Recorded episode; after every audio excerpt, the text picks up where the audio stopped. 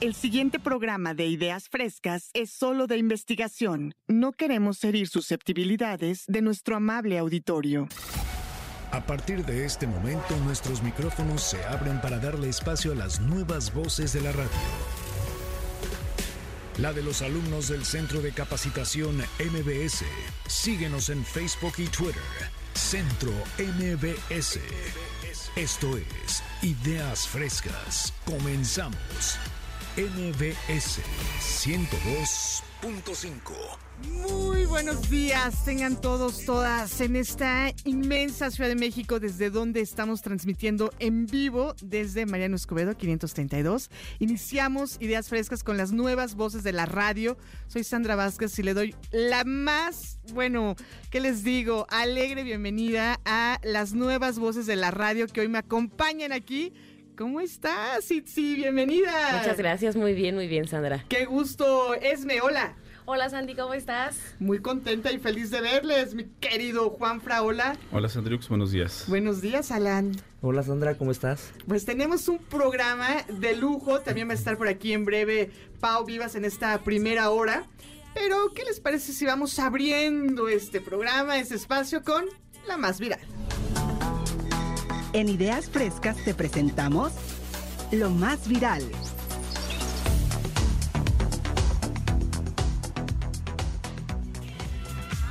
Juanfra Serrano es un hombre de soluciones. Catador de chelas y queretano de corazón. Bienvenido a Ideas Frescas, Juanfra. ¿Qué nos traes para hoy aquí en La Más Viral? Hola Sandra, buenos días. Buenos días a todos los que nos escuchan en sus casas. Buenos días a mis compañeros aquí en cabina. Bueno, pues hoy les vamos a hablar un poco de una noticia que lleva circulando en redes sociales desde la semana pasada, que es el rompimiento del cantante mexicano Peso Pluma con la también cantante argentina Nicky Nicole. Uh, Bueno, y como... por pues, infiel. Por infiel, exactamente. Yo la verdad es que no quiero justificar la infidelidad de Peso Pluma porque me divorcian, pero la verdad es que pues también Nicky Nicole tuvo ahí sus detallitos en la relación, ¿no? En una Mm. entrevista ahí como que dio a entender que andaba con un perro, ¿no? Algo así por el estilo. ¿Cómo? Sí, lo entrevistaron y comparó como su relación, como de su noviazgo, bueno, que no era todavía novios, según ella, y que pues él era como su, bueno, su perro, pero comparó como que es que siempre si andas con tu perro, pues supones que es algo tuyo, ¿no? Algo así. Ay, no. Y luego en otra Exacto, entrevista. con razón, Itzi. Ajá, y en, otra- en otras dos entrevistas, pues también como, lo, como que lo negó, se negó a darle un beso en un escenario. Ay, Entonces, no. no. lo justifico, ¿Qué onda, pero Nicky? yo creo, yo creo que Peso Pluma le aplicó la mexicanada de mejor te corto antes del 14 de febrero para no tener que regalarte nada. Y, ¿No? y bueno, que así por ahí que te vamos, corto tampoco, ¿eh? Bueno, no, pero la, la realidad es que... Te cuerneo. Te será. cuerneo, te cuerneo sería la palabra correcta. Pero bueno, haz de cuenta que Peso Pluma lo vieron caminando en un casino de Las Vegas con una chica. Esta chica el día miércoles más o menos subió un post a sus redes sociales. Se llama Sonia Zahar. Este, donde dice ella, bueno, eh, lo que ella dice es que no sabía que Peso Pluma tenía novia Ah, y pues que su intención nunca fue causar el rompimiento de su relación con Nicky Nicole. Pero, además de todo, lo, lo que sí está más, más o menos feo, pues es que Nicky Nicole supuestamente se enteró también cuando empezaron a postearle el video de Peso Pluma caminando en, los, en Las Vegas con esta chica, agarrado de la mano. Luego por ahí hay una foto donde se ve como que están muy, muy cerquita, así como que te quiero dar un beso, pero como que no puedo. Entonces, entonces, este, pues Nicky Nicole borró todas las fotos de su Instagram con él, puso un post que pues más o menos ahorita lleva cerca de los 50 millones de visualizaciones alcanzadas en ex antes Twitter. ¿no? Donde pues dice que lo que se ama se respeta, que ella se enteró de la misma forma en la que se están enterando, todo el mundo. Y bueno, todavía causó más revuelo en esta semana la noticia porque Peso Pluma sacó una canción el día viernes con Junior H que se llama A Tu Manera y donde hace relación, bueno, hay una parte precisamente donde menciona de que cuando un perro se enamora, no sé qué. Entonces por ahí están pensando Híjole. como que le está tirando un poquito a Nicky Nicole.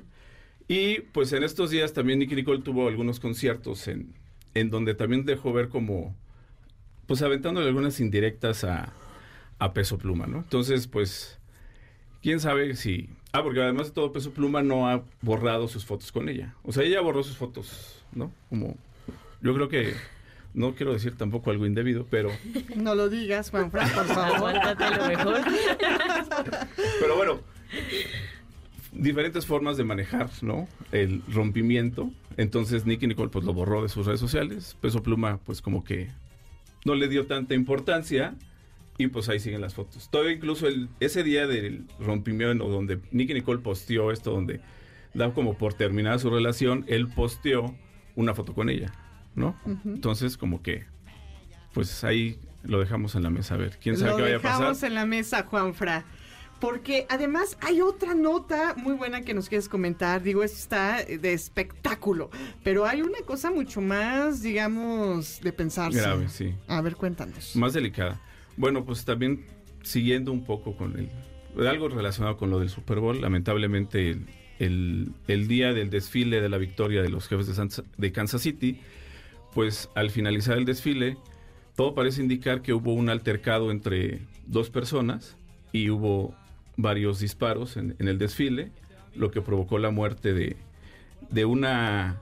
Este, de una locutora también de radio en, en Kansas, de No nombre. Elisa López Galván, de 40 años, madre de dos hijos.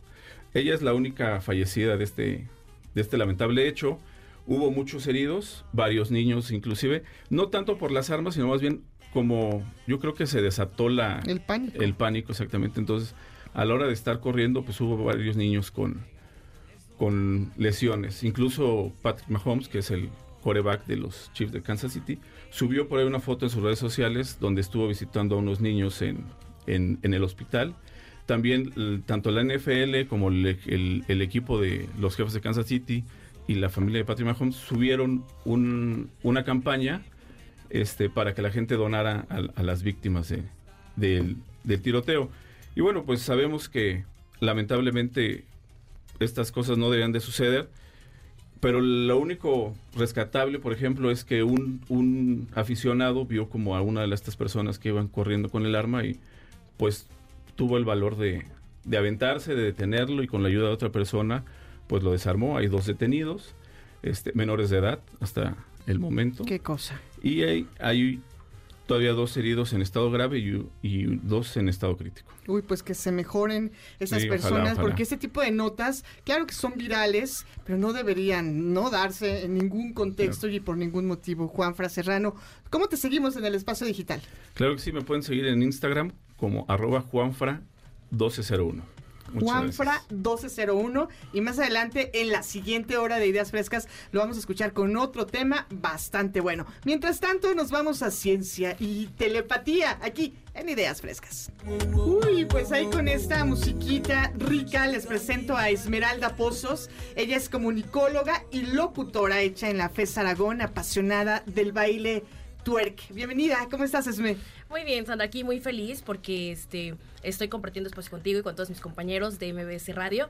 Y pues bueno, ahora les traigo una noticia que, que, ha, esta- que ha dado mucho de qué hablar y que es la implantación del chip en el cerebro humano. O sea, escúchalo nada más, es increíble, ¿no? Realmente ya, ya existían los chips. Bueno, te voy a contar de qué va. A ver. Primero que nada, este chip humano promete que exista la telepatía, es decir, que las personas se lo puedan, bueno, se les implante en el cerebro y con esto tengan la, la capacidad de poder manejar dispositivos móviles, entre ellos celulares, computadoras y cualquier dispositivo Wow. algo que suena pues muy loco, ¿no? Este, este ha sido uno de, las principal, de los principales objetivos, pero también otro que trae es el poder ayudar a las personas que han quedado eh, cuadraplégicas, o sea, es decir, sin movilidad en, en todas sus extremidades, de que puedan volver a mover manos, a mover pies, incluso personas que ya no pueden hablar. Entonces, bueno, y pues, ¿quién crees que lanzó esto? Pues nada más y nada menos que Elon Musk, que como este, sabemos, pues es un empresario multimillonario y tecnológico que tiene diferentes empresas, ¿no? Entre ellas, pues, eh, es SpaceX y, y bueno, esta empresa que tiene es la se llama Neurolink, que es la que se ha encargado de pues de hacer todas estas investigaciones para este chip. Eh, la empresa Neurolink empieza a operar en 2016. Entonces es hasta apenas 2024, o sea, em, ocho años después que se puede, que sale este, este chip. Esto se anunció eh, eh, apenas en enero del 2024, pero desde el año pasado se estuvo, se avisó, bueno, más bien, sí salió un comunicado que ya, que se le había pedido a la, a la empresa de Estados Unidos, que es, que es este, la agencia de, de comida y medicamento, que es la que se encarga de regular todos estos experimentos. Se encarga de regular que se pueda llevar a cabo eh, la experimentación en animales. Pero ya este se pidió permiso para que se pueda llevar a cabo en, en personas. Es por eso que de un inicio se hizo en, en changos. Eh, de hecho, la prueba va de, de, poder, este, que los changos ya podían jugar eh, sin necesidad de usar un teclado. Y ya en, los, en la experimentación que ya dio a conocer Elon Musk, eh, también lo hizo con, con cerditos pero ya les digo en, en, enero no dio tantas no dio tantas referencias solamente a través de X de X perdón antes Twitter comentó que ya que ya se había implantado en el ser humano y que había tenido pues resultados prometedores que el paciente se estaba aliviando con que estaba aliviando bien, pero no ha dado más, más indicaciones. Y bueno, para aliviando. Las, aliviando. ¿Aliviando de qué? Sí, porque mira, te voy a contar, esto para que tú puedas por este la implantación del chip se hace mediante una cirugía. Que por cierto, esta cirugía se realiza, eh, se la realizó un robot. Entonces, este, este chip tiene el tamaño de una moneda. eh, aproximadamente tiene unos más de mil electrodos, que los electrodos son los que hacen este cambio con las neuronas y con ello puede haber esta, esta interacción para que se puedan mandar todas estas señales y tengan una respuesta. Eh, y ahora muchas personas igual se van a preguntar, oye, pero ¿cómo, ¿cómo es posible esto? no Te voy a contar un poco acerca del procedimiento que se lleva. Pues en el cerebro humano, pues nosotros tenemos muchas neuronas y en estas neuronas, cada vez que nosotros tenemos un pensamiento, hay una actividad neuronal. Entonces esta actividad neuronal se ha estado registrando con la intención, eh, te lo pongo así, eh, si tú estás teniendo algún pensamiento, eh, digamos, voy a ir a hacer ejercicio, ¿no? Tiene cierta actividad neuronal y de eso se han tomado registros. Son diferentes a, ah, este, ahorita voy a salir a pasear al perro. Por ponerte un ejemplo, ¿no? Entonces estas, estas actividades registradas eh, es lo que busca que, que se quede, ahora sí que el registro, perdón, se quede para que cada vez que una persona tenga un pensamiento, pues de ahí se vaya haciendo esta actividad. La locura, ¿no? Génesis, tremendo este tema. Fíjense que acabo de ir a ver una obra de teatro que es Inteligencia Actoral de Flavio González Melo en el Centro Cultural Helénico, buenísima, que habla justo de esto, de los reemplazoides. Y es una sátira, obviamente, es una sátira todo esto, porque falta un marco ético y legal. ¿Estás de acuerdo? Completamente. Y aparte, bueno, también considerando de, de, quién viene, es un tema sumamente interesante porque es algo que definitivamente nos, nos le da mucha esperanza a las personas, pero también hay como este debate ético en cuanto mm, qué tanto se puede hacer, hasta dónde pueden llegar, nos van a controlar mentalmente. Sí, de, y, hecho. Y, conociendo justo eh, lo que es el trabajo de Elon Musk, que también es muy extravagante en sus formas y de, de pues de publicitar lo que él hace, sus viajes al espacio, lo que es Tesla.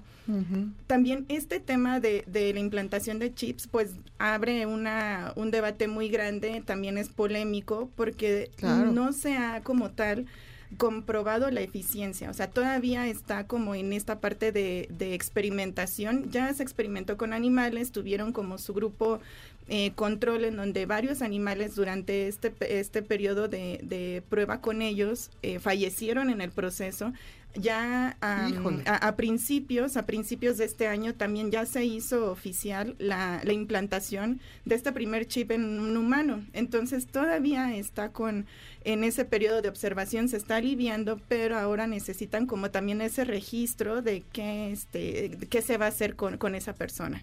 Es un tema que da mucho para la reflexión, que nos pone a pensar en esto que dices, los intereses políticos, económicos, sociales que se persiguen con este tipo de experimentación en el cerebro humano. Ojalá sea, Esme, para la mejora de una persona que viene, vive con discapacidad, vive con cuadraplegia, vive con alguna dificultad y que no tiene esta plenitud en su día con día.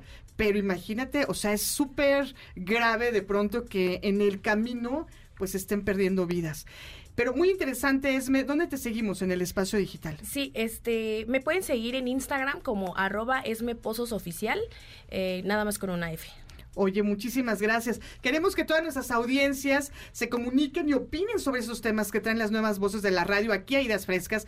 ¿Qué opinan de este chip implantado en un ser humano? Mi querida Itzi, apóyanos con los teléfonos para que las personas nos marquen y se manifiesten con sus comentarios. Claro que sí, Sandra. Recuerden que el número local Ciudad de México es el 55 51 66 1025 y eh, la alada sin costo es el 800 202 1025. Esperamos sus llamadas. Vamos a un corte. Volvemos. Apoyando a los nuevos talentos de la radio en MBS 102.5. Esto es Ideas Frescas. En un momento regresamos. En MBS 102.5 le damos espacio a las nuevas voces de la radio. Continuamos en Ideas Frescas. Para ti que ama los deportes, te traemos lo más relevante, resultados, datos curiosos, polémicas, todo esto y más con Alan Bravo y que ruede la pelota aquí en Ideas Frescas MBS. Así es, comenzamos con Alan Bravo, quien es actor, conductor de TV, locutor y apasionado del deporte. Bienvenido Alan, ¿cómo andas? Hola Sandra, muy bien, gracias. ¿Y tú cómo estás? Feliz de poderte escuchar porque nos vas a hablar de la Champions. Platícanoslo todo con lujo de detalles. Bueno, pues como todos sabemos, la Champions es un deporte, es un torneo que es esperado por la mayoría en el mundo. Es un, es un torneo muy apasionante, muy, muy movido. Y vámonos con los resultados rápidamente. Actualmente el el campeón es el Manchester City, que venció en el torneo pasado al Inter. Eh, se vuelve a disputar otra vez estos juegos. El martes 13, el Manchester City le ganó 3-1 a Copenhague con gol de Bruyne al minuto 10. Después, al minuto 33, empató Marson. Posteriormente, al minuto 45, Bernardo fue quien adelantó a los del City y Foden al minuto 92 en el tiempo de compensación es quien le da la victoria a los del Manchester City. Y el miércoles, el miércoles 14 Día del Amor y la Amistad, el PSG le ganó 2 1 a la Real 2-0, perdón, a la Real Sociedad con gol de Mbappé al minuto 57 y al y al minuto 69 con gol de Barcola. Eh, ese mismo día, ese mismo día Lazio venció 1-0 al Bayern Múnich. Es muy raro porque el Bayern Múnich es un equipo que pues es uno de los más grandes, es uno de los que siempre, siempre tiene los, los primeros lugares. Es muy raro que haya perdido, pero bueno, así pasó en este, en este encuentro y los próximos juegos van a ser en la semana de, próxima semana, el PSB enfrenta al Borussia Dortmund, el Inter al Atlético de Madrid, el Porto al Arsenal y el Napoli va a enfrentar al club de fútbol Barcelona. Yeah, oye, pues está muy bien, ¿no? ¿Cómo ven? ¿Cómo ves? Si, te late la Champions. Pues la verdad es que yo no soy tan fan del fútbol, pero, pero pues claro, también está padre, ¿no? Está bueno, más, claro. se emociona con esos resultados. Oye, pues está excelente este tema, pero sé que traes otro que está más, digamos, down, porque nos vas a hablar de muertes. Sí, lamentablemente en este bellísimo y hermoso deporte, la semana pasada justamente el Día del Amor y la Amistad fue el fallecimiento de uno de los jugadores del equipo de Juárez. su nombre era Diego Chávez, mejor conocido como Diego el Puma Chávez. Era muy, era muy chavo, tenía 28 años de edad. ¡Uy! Muy eh, joven. sí, sí, sí.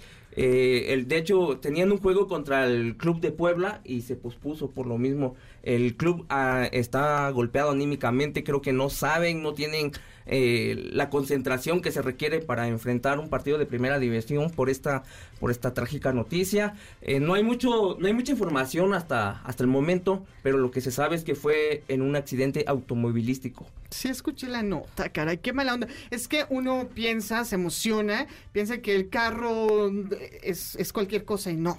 O sea, hay que tenerle mucho cuidado y mucho respeto, ¿no? Exactamente, y bueno, hasta el momento, como te comentaba, no se sabe con exactitud si venía alcoholizado, en estado etílico o no, no. O en otro tipo de estado, o dormido. Ajá, o venía cansado.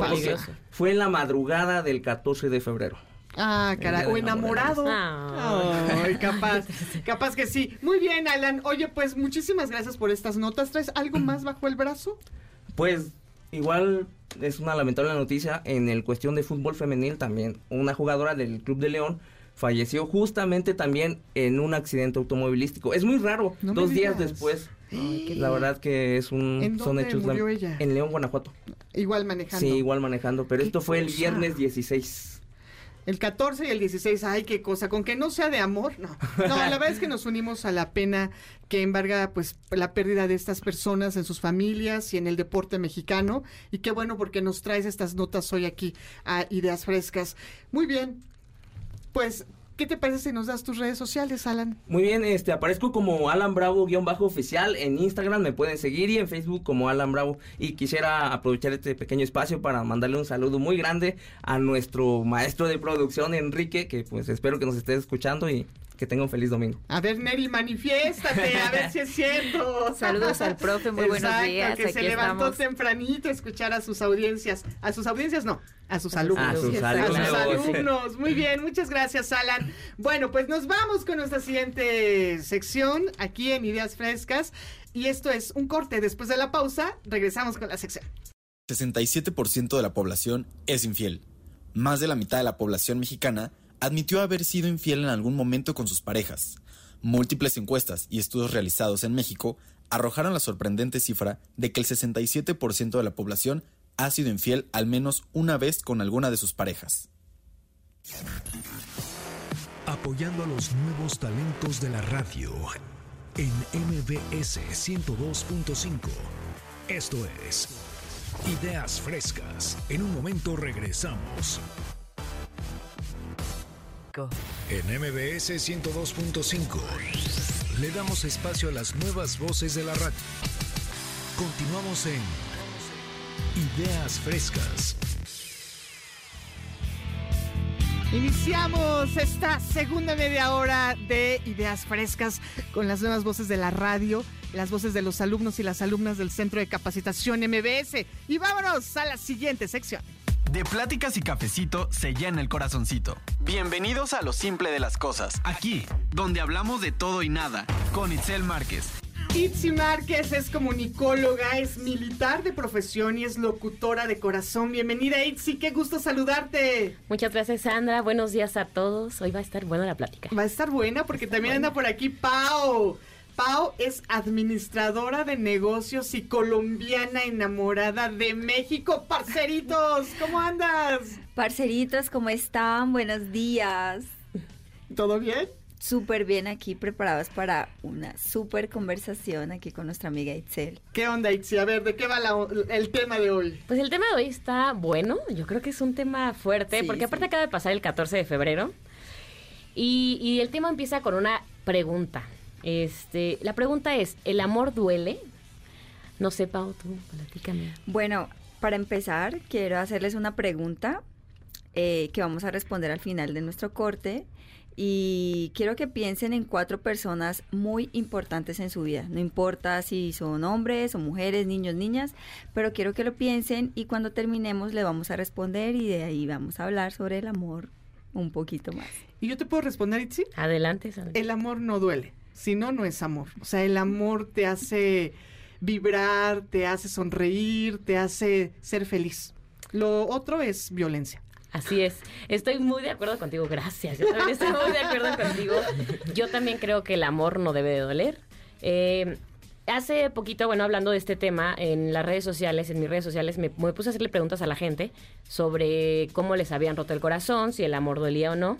Y la verdad es que sí me escribieron muchas personas historias tristes. O sea, sí estaban tristes, pero una de ellas específicamente, eh, la verdad es que me contó una historia muy fuerte que ya es cuando te confundes un poquito en la cuestión de, de que básicamente no es amor. Yo se las voy a resumir en una historia muy breve. A ver. Esta chica empezó a andar con su novio desde los 15 años, más o menos.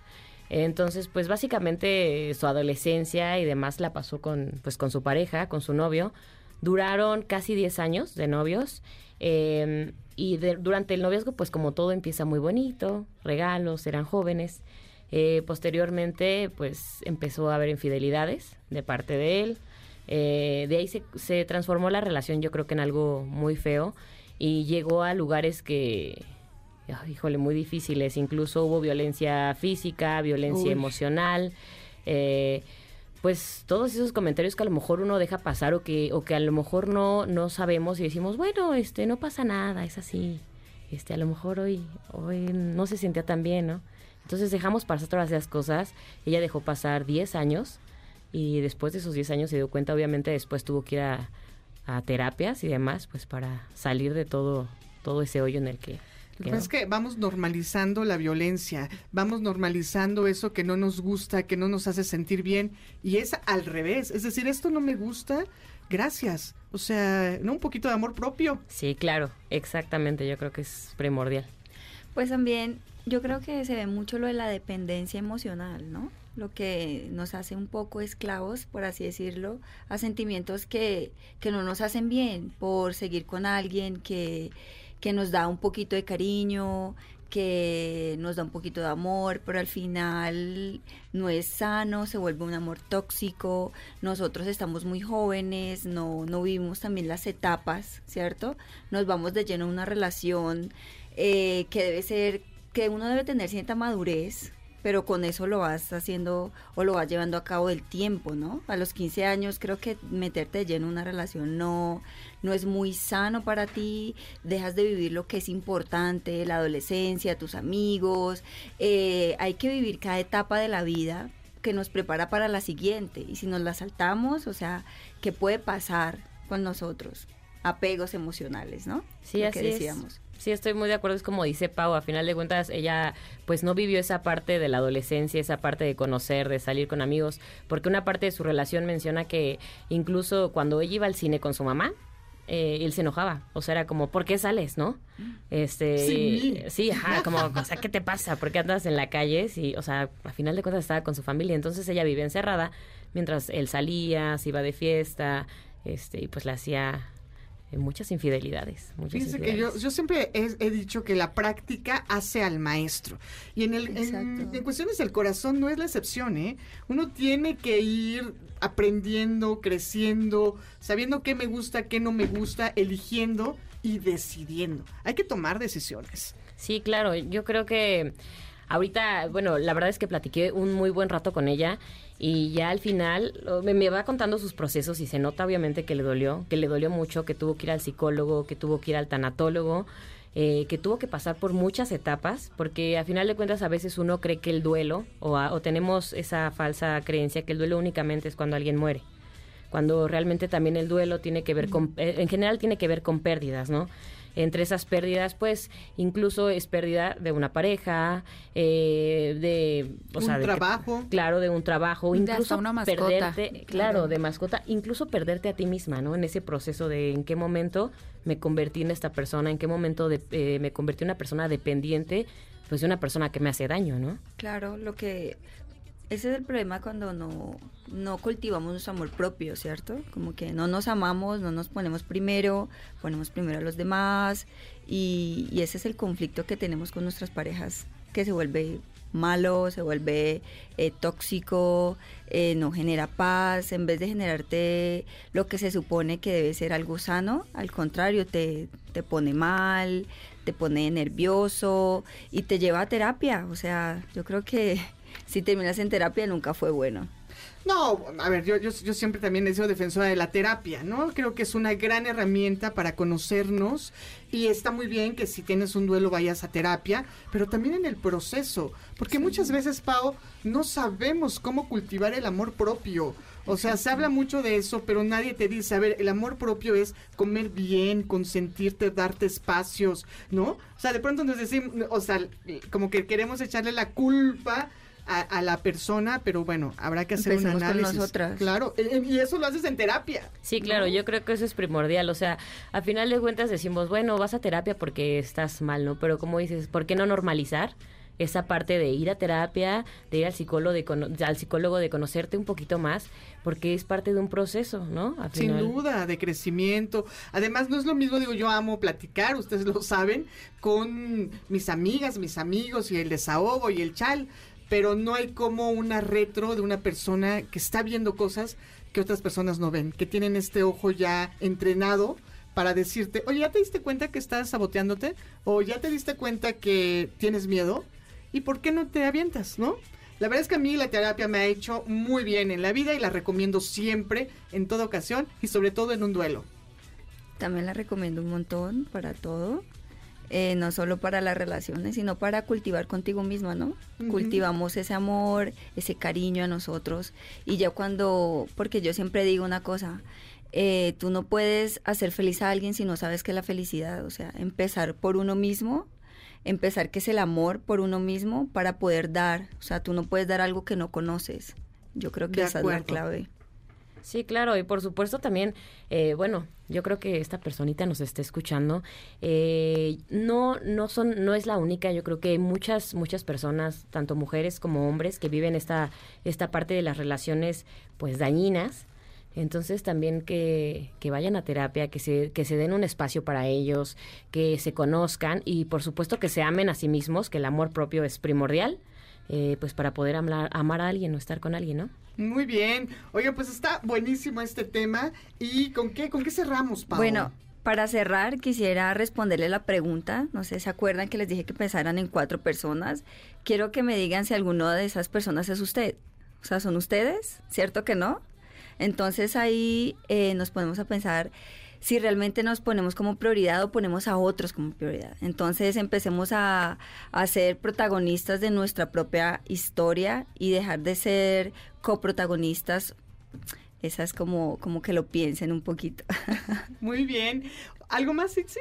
Este, no, pues sería todo, como dice Pau, primero hay que ponernos nosotros, hay que saber querernos, hay que saber cuidarnos y pues amar a los que están con nosotros. Itzi Márquez, ¿dónde te seguimos en el espacio digital? Eh, me encuentran en Instagram como arroba itzimarquez-c, igual ahí para que nos dejen en la cajita de preguntas de qué otro tema quieren que hablemos. Ay, buenísimo. Y querida Pau, Pau Vivas, ¿dónde te seguimos? Bueno, me pueden encontrar en Instagram como l.p.a777 y cualquier cosa estamos para escucharlos. A ver, más despacito, porque eso está muy L- complicado, Pau. Perdón, L.P.A777, los números de la suerte. Ay, sí, el 77 es cabalístico.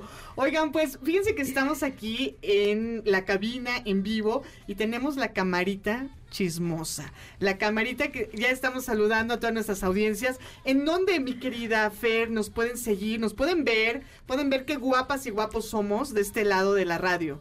Muy buenos días, Sandra. Claro que sí, pues los esperamos a través de nuestra página de internet www.mbsnoticias.com y desde aquí los estaremos saludando, chicos, no lo olviden. También tenemos ahí los teléfonos en cabina para que nos echen una llamadita. Igual Sí. mandemos saludos si alguien quiere, con todo gusto, aquí estamos para ustedes. Por cierto, Alan, tenemos saludos para los Jaimes que nos están oyendo. Sí, Mándale sí, sí. saludos. Saludos a Jaime Castellán y al otro Jaime que pues... Al otro pues, Jaime. Jaime chiquito, Jaime grandote. chiquito, como le decimos nosotros, que realmente querían estar aquí, pero por cuestiones extra, extra ajenos, pues ya no, no pudieron estar. Y pues saludos y que pues estaremos Y que- viendo. y que les vaya muy bien. Que les vaya muy bien Y, y que- tenemos sus voces, ahorita las vamos a escuchar. Bueno, pues vamos a hacer una pausa. Estamos en vivo aquí en Ideas Frescas con las nuevas voces de la radio, las voces de los alumnos y las alumnas del Centro de Capacitación MBS. Volvemos. Apoyando a los nuevos talentos de la radio en MBS 102.5. Esto es Ideas Frescas. En un momento regresamos. En MBS 102.5 le damos espacio a las nuevas voces de la radio. Continuamos en Ideas Frescas. Donde reciclar, reducir y reutilizar será más sencillo. Te guiamos paso a paso en el mundo de la transformación de residuos. Además, obtendrás excelentes recompensas y beneficios. Acompáñanos. Uy, ya estamos en nuestro top 5 para cerrar esta primera hora con Fer Herrera, quien es entusiasta del cuidado del planeta y la naturaleza, es locutora en formación y te doy la más cordial bienvenida a este tu espacio, Fer. ¿Qué tal? Muy buenos días, Sandra. Muchas gracias. Claro que sí, pues vamos a dar inicio con este gran tema, las mejores formas de reciclar con beneficios. Eh, primero que nada, me gustaría darle, este, pues, un agradecimiento a Sandra por apoyarnos el día de hoy y, por supuesto, iniciar con lo más importante que es el reciclaje. Es un tema que tiene años y años y años y años que está en boga y que si en la escuela, que si en la secundaria, que si en la universidad, que si ya hay, este, muchos temas como de gobierno, pero bueno, yo invito realmente a la gente a que apoye esta causa porque, bueno, todos estamos viendo los estragos el día de hoy, que si llueve en febrero, que si hace muchísimo calor, que si ya está cayendo agua nieve, que si nos hace falta agua, es creo que un tema muy importante y debido a esto me he dado la tarea, es, es algo que me apasiona mucho, de revisar redes sociales y encontrar páginas increíbles. Digo, voy a, voy a dar un top 5 de algunas de las páginas o de los puntos que yo pues creo que son más importantes, pero también sin dejar a un lado todas las iniciativas privadas que hay como por ejemplo lo que es Ecoglass. Ecoglass es una marca mexicana de unos chicos que como en pandemia eh, buscaron eh, encontrar como un objetivo de vida, hacer algo diferente, obtener ingresos a través de esto que es lo que nosotros llamamos basura o residuos. Por ejemplo, Ecoglass eh, nace en pandemia con hermanos que se dedican a reutilizar botellas de vidrio de nuestro uso diario, desde obviamente alcohol como por ejemplo tequila, vodka, y las han utilizado para hacer eh, algún tipo de adorno o algún tipo de macetas, ceniceros, incluso vasos para tomar con un diseño y un estilo increíble. Y no solo es esa página, hay muchísimas más. De verdad, eh, solamente con adentrarte a las redes sociales podrás encontrar eh, muchas empresas que se dedican a hacer este tipo de cosas, a hacer recopilación de lo que es el tema del vidrio eh, como frascos de uso cotidiano, que si la mermelada, que si los chiles en vinagre, todos este tipo de, de frasquitos se pueden guardar y reutilizar de una manera, eh, pues sobre todo darle un uso y, que acuérdense que el vidrio es un material que se recicla y se recicla y se recicla y se recicla, entonces lo podemos usar todos los días. También tenemos otro punto muy importante dentro de mi top 5 es la página de Colana, que si alguno de ustedes ya la conoce o la tiene en su celular, es una plataforma muy, muy sencilla de utilizar que te ayuda a reciclar a través de un sistema de ecolanitas. ¿Qué son estas ecolanitas? Son como puntos que tú vas juntando y puedes utilizarlo para comprar en, en una tienda en línea que ellos mismos tienen. Estos puntos se ahora sí que se juntan a través de reciclaje, invitando amigos, participando en retos y se pueden utilizar en temas desde cursos, entretenimiento, salud, restaurantes y productos evidentemente ecológicos como podrían ser cepillos dentales de madera con puntas de bambú y muchísimos productos más. Además de que tienen una gama de verdad larguísima. Si yo les digo de verdad la lista de todo lo que pueden reciclar se van a sorprender desde libros. Hay mucha gente que tiene libros en casita que no utilizan, lo que es la lata básica de metal como la de los atunes, cápsulas como Nescafé Dolce Gusto, que también digo, hay muchas marcas que se han unido a la iniciativa, lo que serían botellas de grupo modelo, aluminio, madera, bolsas de plástico, chatarra, papel, PET. No, de verdad es una lista impresionante. Incluso hay un producto que ese sí les va a sorprender mucho, que yo me acabo de enterar que, que abrieron ya un centro de acopio, que es el caple. ¿Qué es el caple? Es el cartón delgado de una sola capa, que es, por ejemplo, las cajitas de los cereales o las cajas de algunos perfumes, también se pueden enviar a ese tipo de, de puntos.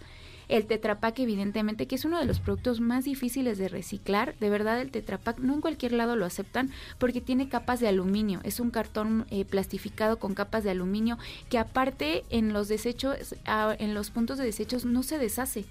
Entonces es algo que contamina todo el tiempo y sabemos perfectamente que estamos ahorita llenos en todos los puntos de microplásticos, hasta en el aire. Entonces hay, hay, que tratar de cuidar mucho eso, hay que tratar de comprometernos. Yo sé que a veces el tiempo, las actividades nos hacen la vida bien complicada y dices, no, es que no, no puedo, pero de verdad nada más dense a la tarea de hacerlo con un granito de arena que todos pongamos, el mundo va a cambiar muchísimo.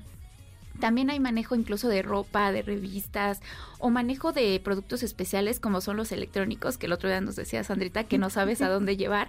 Claro que sí hay puntos, hay junten lo que son este los CPUs viejos, lo ¿En que es serio? sí, ¿Hay en Ecolana? En Ecolana ¡Ah! también, nada más hay que hay un mapa increíble, tú entras al mapa y te aparecen los puntos así de que aquí reciclan esto y no solo eso, lo pesan y eso te lo convierten en moneditas que después puedes utilizar.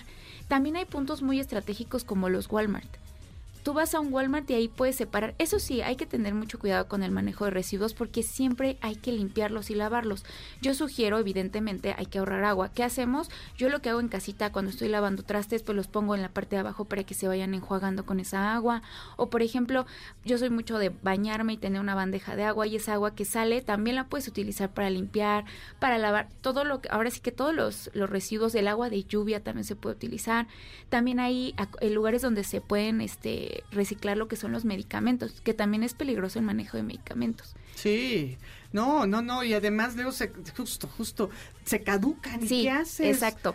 Normalmente nunca nos terminamos una, un empaque de medicamento. Es muy raro que suceda. Y generalmente los tienes, pasan ahí dos, tres meses, seis meses, un año y ahí los tienes. Y es, e incluso hasta es peligroso tenerlos porque tú no sabes si una persona a lo mejor de la tercera edad o un niño pueda tomarlos pensando que todavía están bien. A lo mejor que no deberían, ¿no? Pero que lo saquen y que digan, ah, no, sí, me urge, lo ocupo y te puede hacer daño. Te incluso. mueres. Sí, claro, un daño bastante bastante fuerte. También lo que son celulares, accesorios, acumuladores, las pilas que también las pilas, híjole, bueno, es una de las cosas que contamina horrible el agua, es, es un producto muy complicado y hay muchos lugares donde ya tienen la iniciativa de tener estas cajitas en entradas de escuelas, de oficinas, para poder hacer eh, como el reciclado y poderlo llevar al lugar eh, indicado.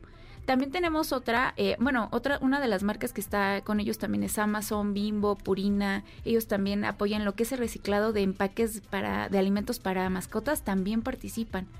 Y en cuanto a Biobox, que es otro también de nuestros lugares, Biobox es un proyecto de responsabilidad social, de hecho muy cerca de aquí de MBS y de, de casi toda la zona de Polanco, Chapultepec, hay muchas de estas cajas. que hacen? Son máquinas recolectoras donde tú colocas botellas de PET, botellas de aluminio, incluso, perdón, el aluminio e incluso hasta hojalata y en algunos popotes y cápsulas de café. Y lo mismo, lo que te van generando son puntos. ¿Qué haces con estos puntos? Los puedes cambiar para pagar la luz, el agua, el gas. eso es súper E padre. incluso, sí, incluso hasta pagar, eh, comprar boletos para el cine. Te dan como descuentos así de que hay un combo, una promoción. Es algo muy, muy útil. Hay más de 300 máquinas en todas las, eh, lo que es el área de Ciudad de México.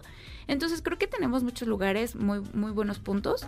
Otro más que es el mercado de trueque, por si alguien lo ha escuchado. Esta es una iniciativa de lo que es la SEDEMA que es la Secretaría del Medio Ambiente. ¿Qué, ¿Y qué hacen ellos? Lo mismo, tienes que llevar tus residuos limpios, separados y te los pueden cambiar por productos de primera necesidad. Incluso plantas, te pueden dar comida, puedes llevar papel, cartón, PET, latas de aluminio, fierro, tetrapack, botellas de vidrio.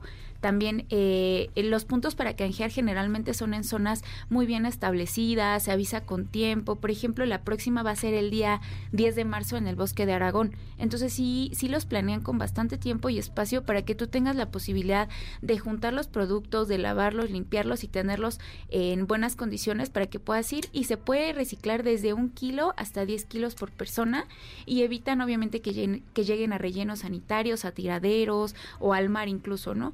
Esa es una, esa es una eh, iniciativa del gobierno muy buena donde también apoyan dando cursos de reciclaje porque a veces la gente eh, toma como algo muy complicado, ¿no? Como que dice, es que es muy difícil, es que no lo puedo hacer. Y la verdad es algo muy sencillo. Y bueno, un- eh, cerrando uno de los puntos más importantes, los más sencillos y, se- y que puedes hacer todos los días en casita, es este camioncito de Se Compra, que pasa todos los días a casa, porque ellos al final se llevan productos eh, que tú también puedes obtener un beneficio inmediato, dinero. O sea, inmediatamente puedes venderlos. A lo mejor el costo es bajo, pero es, es un producto que se le da una segunda vida y evitas los residuos, pues ahora sí que en todo, a nivel mundial, porque estamos hablando de que México no es uno de los países que más recicle, pero bueno, queremos cambiar eso y queremos hacer que la gente tenga conciencia desde pequeños hasta las, los de la tercera edad. Qué maravilla. Muchas gracias, Fer. La verdad es que nos diste excelentes recomendaciones. Sin duda voy a seguir a Ecolana porque ya me llamó la atención. Me Sí. gusta lo de los puntitos y del Sí. trueque. Nos gusta. Oye, Fer, ¿y dónde te seguimos en el espacio digital? Mira, eh, abrí una cuenta nueva para toda la gente. Este, disculpen si no estoy tan al pendiente, por ahí estamos. Es arroba la voz de Fer Herrera en Instagram y es ahí donde voy a estar poste- posteando. Si gustan dejarme algún mensaje o algo, les prometo que les contesto. Arroba la voz Herrera. La en voz de Fer Herrera. en La voz de Fer Herrera. Herrera, todo junto. Todo con. Herrera con H. Así es. Perfecto, pues ahí te vamos a seguir. Pues muchas gracias, chicas, chicos, porque hemos llegado ya al final de la primera hora de nuestro programa Ideas Frescas con las nuevas voces de la radio. Esta es la primera cabina de las alumnas y los alumnos de eh, la certificación en locución profesional. ¿Qué día vas a la certificación, Alan? Yo voy los días lunes. ¿A qué hora? A las 5 de la tarde, de 5 de la tarde a 9 de la noche. Ah, muy bien, pues aquí estamos felices de poder acompañarte esta mañana. Vámonos rápidamente a una pausa y volvemos con más contenidos de ellos y ellas, las personas que todos los lunes se reúnen en el Centro de Capacitación MBS a formarse como locutores y locutoras profesionales. Volvemos. Apoyando a los nuevos talentos de la radio en MBS 102.5. Esto es Ideas Frescas. En un momento regresamos.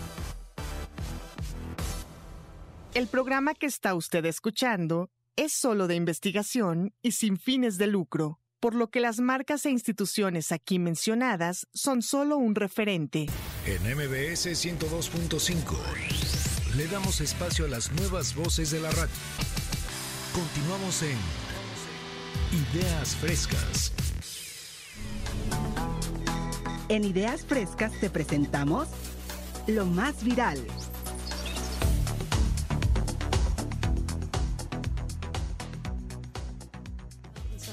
Continuamos en Ideas Frescas a través del 102.5. Soy Sandra Vázquez. Recuerda que en las redes sociales nos podemos encontrar como Sandra Vázquez Locutora. Y para iniciar esta segunda hora, saludo a Alan Bravo, quien tiene lo más viral. Adelante, Alan. Hola Sandra, hola Sandra y hola a todos los que nos escuchan. eh, buen domingo. Bueno Sandra, mira, fíjate un hecho muy raro que, que pasó en la ciudad de Chile. Un limpia parabrisas que ya acepta sus pagos con tarjeta. ¿Cómo ves? Uy, muy bien. Hay Es- que modernizarse, ¿no? Hay que modernizarse. Este hecho se suscitó eh, el día jueves, jueves 15 de, de- de este mes. eh, bueno, el video se fue, fue grabado por un conductor y creo que fue tendencia en TikTok. Es muy raro. Aquí en México, imagínense a alguien que, que está limpiando los vidrios y de repente llega con su terminal ahí. O sea, qué raro. Pero Para es que no cada haya vez pretexto más usual, ¿no? O sea, cada vez más usual. en, eh, ya te venden este aparatito y entonces ya cualquier persona que sea emprendedora, incluso en la oficina, la que te vende los dulces, lleva su, Claro. su receptor, ¿no? De tarjetas. Incluso también ya luego a veces, a mí me ha tocado que los que venden dulces también. O sea, porque antes decían, no es que Te no traigo digo. cambio. Exacto. Te dices, ya te no traigo digo. cambio y ahora ya no hay pretexto, de como que decía no, no hay efectivo, ¿no? perfecto, con tarjeta. Con tarjeta, o sea. Wow, eh. No hay fíjense, de fíjense que a mí no me ha tocado ninguna de esas experiencias y eso que yo ando mucho tiempo pues en la calle, ando vagando por todos lados, viendo y observando y nunca, nunca me ha tocado algo similar a esto. Es, es muy extraño para mí. Siempre hay una primera vez. Sí, y bueno, y otra de las cosas es de que el sábado, ayer por la tarde, en punto de las 6 de la tarde, con un minuto, se activó la alerta sísmica. Uy, sí. Eh, creo que es un tema un poquito pues delicado porque muchas personas sufren ya de, de esa ansiedad por el por el hecho que se vivió en el 2017 Eh, creo que al final de cuentas pues hay que estar prevenidos para todo lo que pase porque pasa en cualquier momento en, y en cualquier lugar donde menos te lo esperas No, claro, ayer tembló con epicentro en Guerrero, tuvo una, digamos, una magnitud de aproximadamente 5 grados en la escala Richter y por supuesto, qué bueno que sonó la alerta sísmica, tenemos un minuto para salir de donde estemos, para actuar en consecuencia. Por eso son los simulacros, hay que tomarlos siempre muy en serio y, y no, no, no dudar, hacerlo. Sí, fíjate Sandra, eh, bueno, en todo este hecho yo me puse a pensar que, que al final de cuentas, imagínate la- las personas que es- están divirtiéndose, es un sábado, las personas que están divirtiéndose ya, que están aquí con la chelita, festejando con los amigos, cualquier cosa, el ruido adentro y no escuchan la alerta sísmica, me imagino que ha de ser algo muy, muy peligroso si hubiera sido eh, de una magnitud mayor. Pues Sí. ahí está. Muchas gracias, Alan. ¿Dónde te seguimos en el espacio digital? Me siguen en Instagram como Alan Bravo-oficial y en Facebook como Alan Bravo. Ahí estamos. Muchas gracias, Alan, por darnos las más virales. Ciencia en Onda, el rincón para las mentes curiosas. Todo lo que necesitas saber del mundo de la ciencia, salud y tecnología lo tendrás aquí, en el rincón para las mentes curiosas. Ciencia en Onda. En Ideas Frescas te lo explicamos. Imagina un video donde tu rostro dice o hace algo que nunca has hecho. Eso es un deepfake. ¿Y cómo funciona? La magia detrás de los deepfakes es la inteligencia artificial. Se utiliza una técnica llamada aprendizaje profundo para analizar miles de imágenes y videos de una persona, aprendiendo sus características faciales, movimientos y voz. Con esta información se crea un modelo que puede generar contenido falso, pero extremadamente realista. ¿Y para qué se usan? Los deepfakes tienen un gran potencial para la creación de contenido multimedia. Por ejemplo, cambiar el rostro de un actor en una película o crear personajes completamente nuevos. Agregar efectos realistas a videos o películas sin necesidad de costosos rodajes o bien crear experiencias inmersivas y personalizadas. Pero también hay peligros. Los deepfakes pueden usarse para crear noticias falsas o videos manipulados para difamar a alguien. O se puede usar algún rostro para crear contenido falso que haga parecer culpable a alguien de un delito o decir algo que nunca dijo. ¿Y cómo detectar los deepfakes? Es importante ser crítico con la información que vemos en Internet. Algunos indicadores pueden ser los siguientes. Los ojos pueden no parpadear o la boca no coincidir con las palabras que se dicen. Pueden haber inconsistencias en la iluminación. El rostro puede tener una iluminación diferente al resto del cuerpo. O bien, ruidos extraños en el audio. La voz puede sonar artificial o tener cortes repentinos. En resumen, los deepfakes son una tecnología poderosa con un gran potencial, pero también con muchos riesgos. Es importante ser conscientes de cómo funcionan y cómo detectarlos para evitar ser víctimas de la desinformación. Recuerda, no todo lo que ves en Internet es real. Muchas gracias a Jaime Castelán, quien nos envió esta información y le mandamos saludos, por supuesto. Y esta ciencia en onda es de Génesis Gatica, quien es comunicóloga, bailarina, nutrióloga, amante de la ciencia y especialista en tecnología. Bienvenida, qué gusto, Génesis. Hola Sandra, un gusto. Hola a todos los que nos escuchan. Y pues sí, eh, Ciencia en Onda, es, en este espacio vamos a hablar hoy de los deepfakes, como bien venía esta cápsula eh, de la mano con el tema.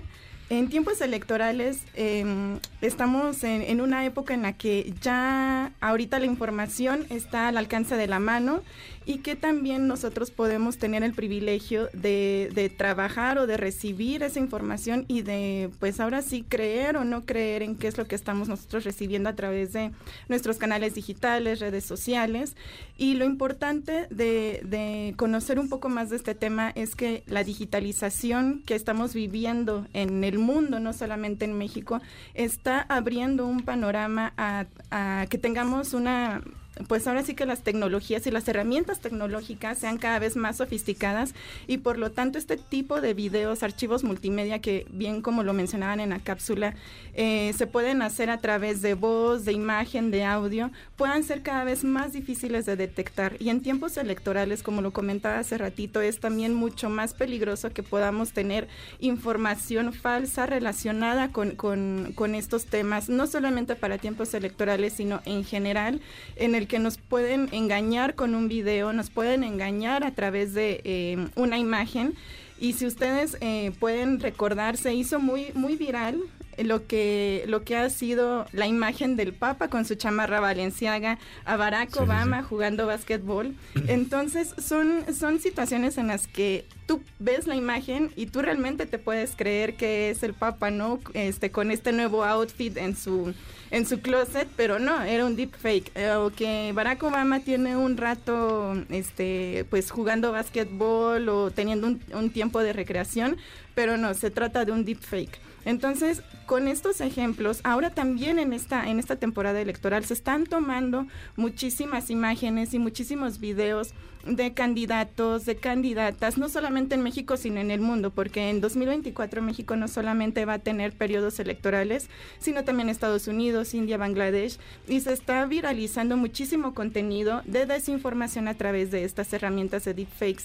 Entonces es importantísimo que nosotros como como receptores de esta información tengamos la capacidad de de discernir y de poder identificar lo que son estos eh, pues estos archivos para que no permee en nuestra decisión democrática en nuestro en nuestro trabajo como ciudadanos y que de esa manera también seamos ciudadanos informados y que podamos ejercer nuestro voto de manera pues sin manipularse. Pero también reconocer que esta información puede venir a través de estas herramientas. Así es. Cómo ves Roberto bienvenido Gracias, Sandra. Pues mira, complementando lo que decía Génesis, pues al respecto, dejando de un lado también lo electoral, también a muchas empresas les ha como perjudicado esta cuestión de los deepfakes, porque de hecho a una persona que se dedica como a hacer como este tipo de llamadas, no recibir llamadas y empezar a contestar, pues le llegó una de un jefe y le dijo, oye, necesito que me transfieras una suma de dinero importante, que no sé qué, y él dijo, ah, bueno, sin problemas. Rápidamente hizo la transferencia y de repente ahora sí le llama el que sí era el jefe y le dice, oye, ¿qué acabas de hacer?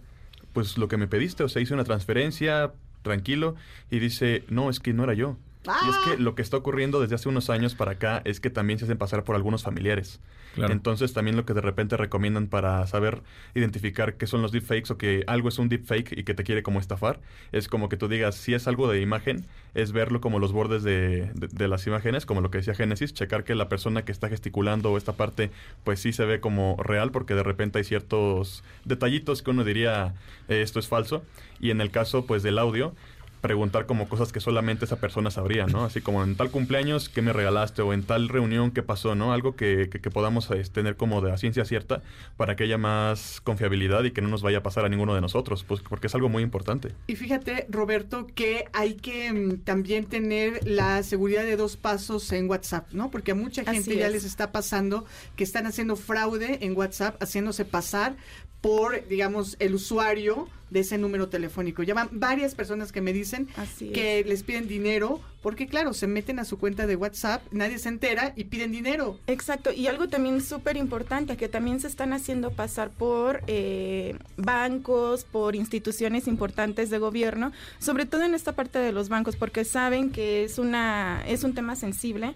Se, te llaman, se hacen pasar por, por, tu, por tu banco de confianza o por el banco donde tienes la mayor parte de tus ahorros te hacen ahora sí que todo lo que podría ser un proceso, un protocolo que generalmente podrías tener en, cuando tú consultas a tu banco y resulta que ya después tienes el bajoneo de tu dinero. Entonces no fue que, que realmente el banco te, te, llamó, sino que simplemente ya utilizaron tus datos, ya utilizaron tu voz, ya utilizaron tus registros y tienes eh, pues ahora sí que esta vulnerabilidad de ser víctima de un fraude. Pero, eh, pero en ese caso, por ejemplo, yo siempre he creído que cuando es de un banco, o sea, la persona tiene que trabajar, ¿no? O sea, tiene que trabajar adentro de un banco, tuvo que haber trabajado dentro de un banco o conoce el procedimiento del banco, ¿no? Exacto. Porque no es como que por simple imaginación puedan realizar las llamadas conforme lo hace un banco, porque al final de cuentas tú haces, tú haces alguna llamada a tu banco y sabes más o menos cómo te contestan, cuál es el procedimiento,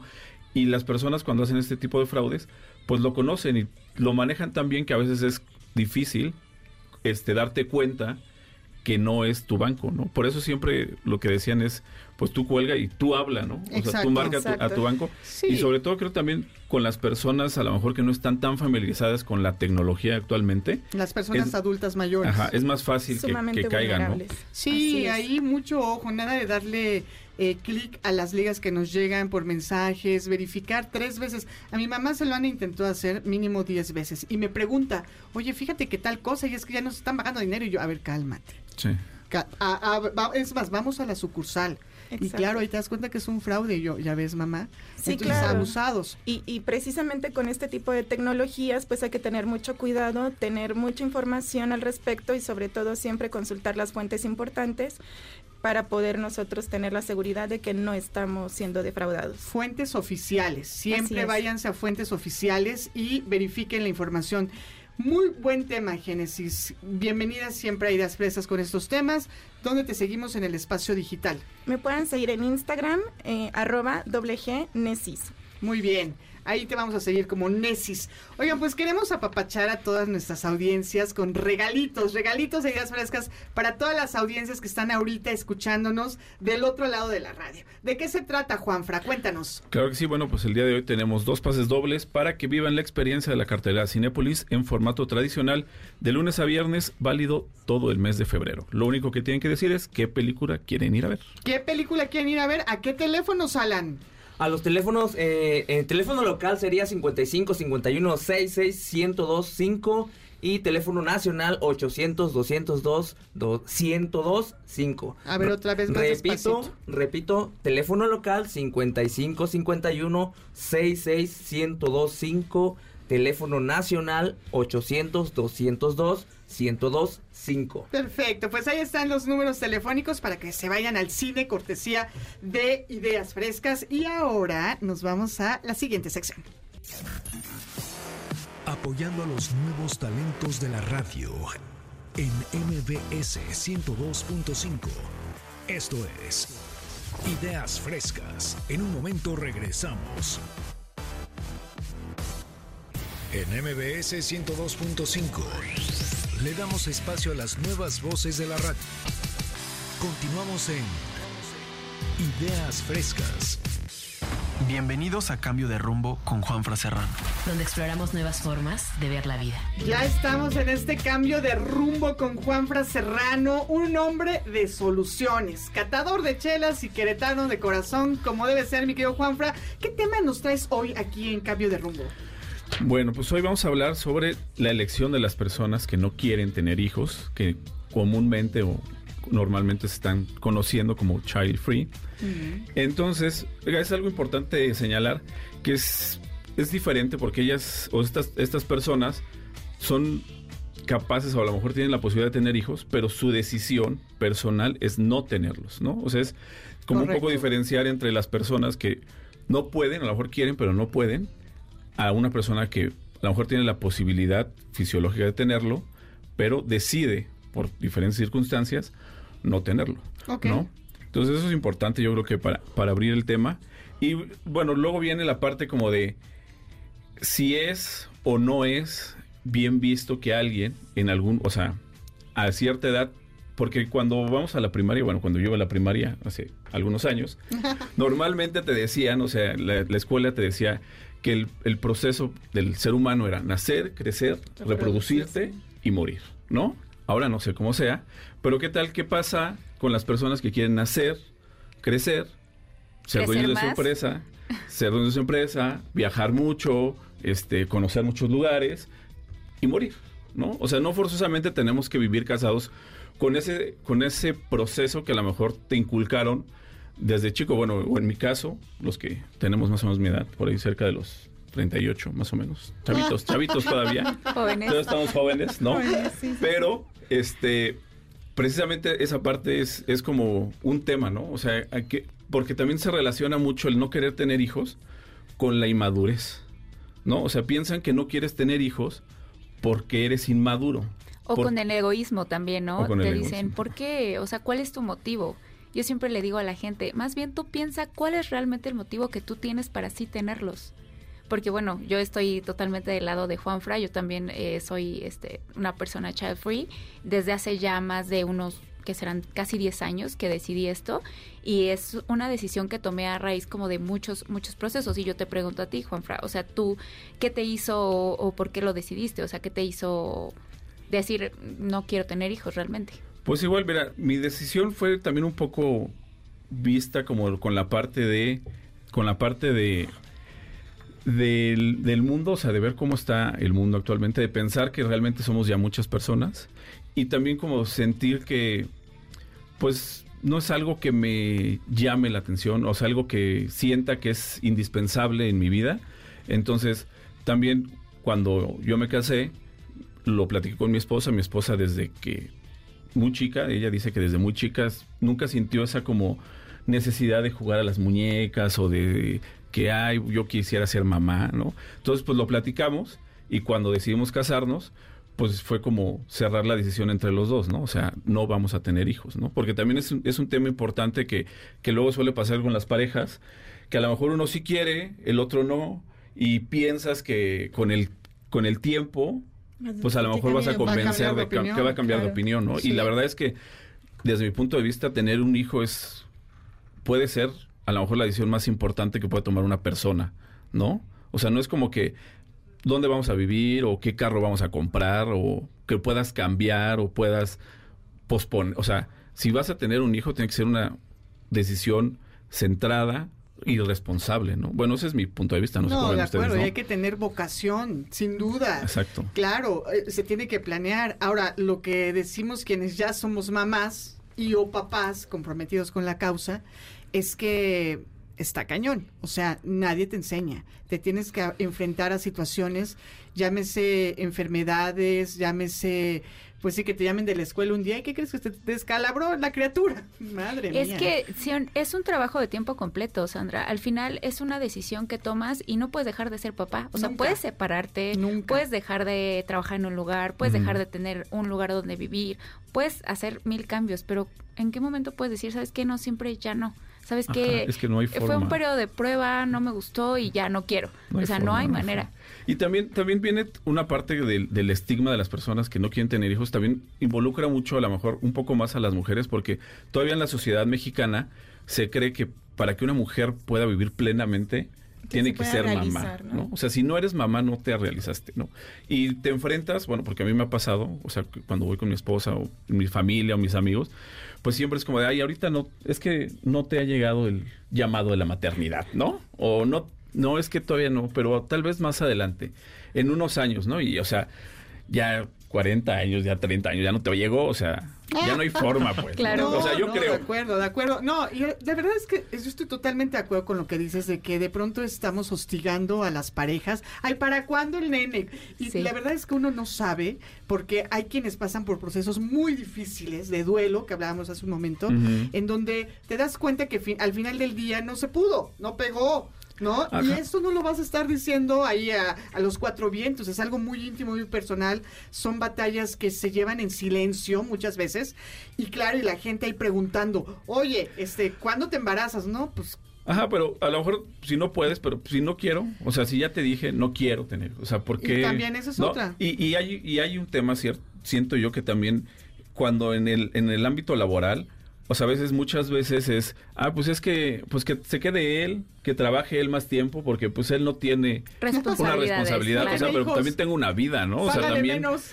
O sea, ¿no? O sea, yo también quiero hacer mis cosas y no, tu hijo no es más importante que, Que no tus sé, planes, ¿no? Que mis planes o que ir a ver a mi mamá o que ir a ver a mi familia, ¿no? O sea, al final de cuentas, podríamos tenerlo como en un nivel igual, ¿no? O sea, sí, a lo mejor tu hijo estaba más chiquito y tienes que, pero no fue mi decisión, ¿no? O sea, yo no te dije tener un hijo. No sé, la verdad es que es un bueno, tema eso también polémico. es un poco egoísta. O sea, Yo estoy creo de que hay que ser pero- empáticos con Ajá. todas las realidades. Y lo que nos toca a una mujer, mamá trabajadora, sí es tener doble jornada, sí son, o sea, sí hay diferencia, Sí, sí, ¿no? sí. O sea, realmente ahí también hay que ser empáticos y y Pero para ambos lados, ¿no? Sí, o sea, Pero para ambos lados, ¿no? totalmente, ¿no? Yo estoy de acuerdo, para ambos lados. También era Porque lo que siento que a veces se platicábamos. carga mucho, como de, ah, pues es que él no tiene hijos y pues Claro. que vaya él o que se quede él, ¿no? O pérdida de oportunidades, Sandra, porque Ah, también hacen, eso, ¿no? habíamos tenido esa plática de que, ay, no, pues es que tú como no tienes hijos no necesitas ganar más o, nece- o no necesitas tener más ingresos porque pues no, realmente no los requieres. Digo, estás tú solo o estás tú y tu pareja y los, dos los dos trabajan, ¿no? Entonces no tienen eh, un gasto adicional. Entonces, ¿qué pasa? Que te dicen, no, pues le vamos a dar prioridad a las personas que sí tienen hijos para que les puedan dar un sueldo más alto o para que les puedan dar incluso hasta un un puesto más alto. ¿Por Ah. qué? Sí, sí o no, pasa. ¿eh? O no también. O O, no, sea, ajá, o como sí. eres O no. mamá y, o como eres papá de, por ejemplo, imagínate un papá o una mamá con un hijo con discapacidad Claro. o con cáncer o con alguna eh, enfermedad que, que requiera muchos cuidados y la presencia de sus cuidadores. Entonces, ¿sabes qué? Por eso no te vamos a dar el puesto.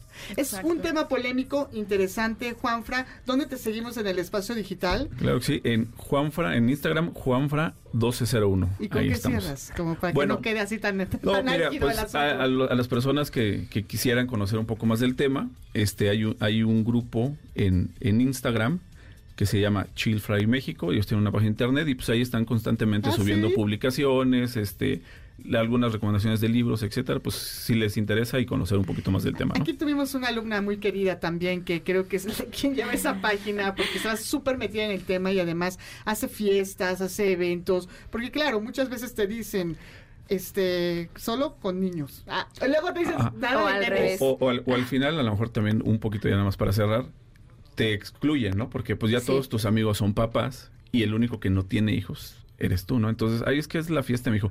Y algo, ya nada más rapidísimo, rapidísimo, es importante señalar que los que no queremos tener hijos, no es que odiemos a los niños. Por Claro. favor, O sea, dilo con todas No, o sea, sí, sí, o sea, no es, que, no es que a mí yo odio a los niños, no es que yo vea a un niño y le quiera meter el pie para que se caiga, o sea, no, nada más es que no considero que sea indispensable yo tener un niño. No los Claro. odiamos, los respetamos como seres humanos y eso es importante, claro, porque se relaciona mucho con esa parte. Muy bien, Bien. pues muchísimas Listo, gracias, Juanfra, gracias. por este temazo. Y repítenos tu, es- tu red social para que te sigamos Ah, y todas Instagram. las personas child free también. Juanfra 1201, ahí estamos para lo que se les ofrezca. Vámonos a una pausa y tenemos una sorpresa para las audiencias, así que no se vayan.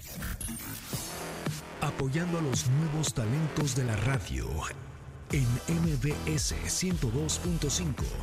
Esto es Ideas Frescas. En un momento regresamos. En MBS 102.5 le damos espacio a las nuevas voces de la radio. Continuamos en Ideas Frescas. Pues lo prometido es deuda y tenemos una súper sorpresa para todas las audiencias de Ideas Frescas y para que nos dé todos los detalles les presento a Gus Ortega comunicando siempre con pasión, luz y sonido. Mi querido Gus, bienvenido. Hola, ¿qué tal? Muy buenos días. También aquí nos acompaña Esme Pozos.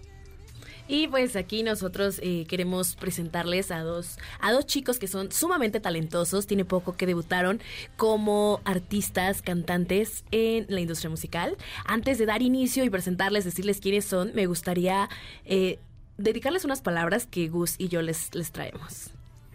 Quiero decirle a mi audiencia de MBS Radio Noticias que no hay nada peor en el amor que la distancia. Y los insultos, como por ejemplo, no vales nada. Sobre todo, para la audiencia femenina les digo, princesa, si le das una oportunidad al amor que sea con alguien romántico, que te tome de la mano y te diga que este es nuestro momento, que se escapen este viernes a la playa para que estén bien mojaditas por el, agua del mar. Y al atardecer sientan el fresco en su piel y al anochecer miren la luna bonita y te digan, yo te quiero dar las estrellas y el sol. Que jueguen a, aventarse arena como niños y que por la madrugada estén en un, en un antro bailando dembow. No es necesario que sean un par de expertos en el amor, pero que sí tengan las mismas ganas de querer de una sola forma, bonita. Ellos son... Farileo.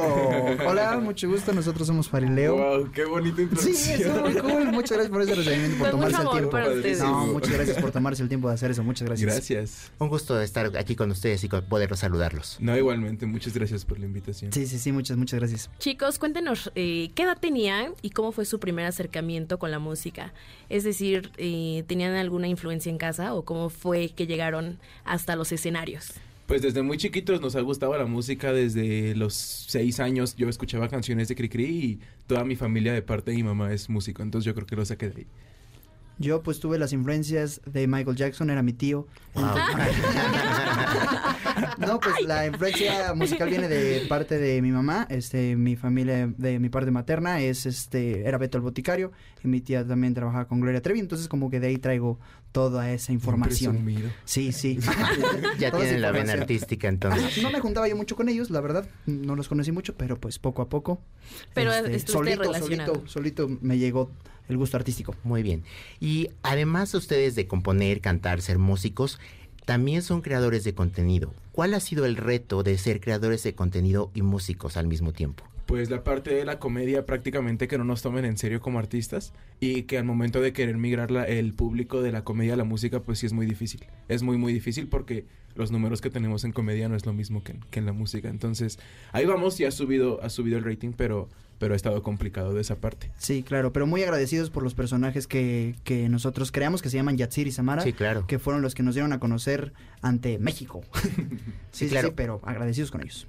Hay veces de ustedes que son la locura, tienen más de 5 millones de Sí, reproducciones sí. y yo veo que tienen una audiencia muy joven. Sí, completamente, sí, les gusta chicos y grandes. Ok, y en el momento de que ustedes empiezan a hacer la creación musical, ¿en qué se inspiran? Pues depende el día, depende a quién este quién tiene problemas amorosos y así. Este, Sí, bueno, es más bien eso, depende de- del momento, que, que si en ese momento lo estamos sintiendo como esa inspiración o eso que llega, tenemos que hacerlo en ese momento porque si no se va. Sí, se va y no sale. Totalmente.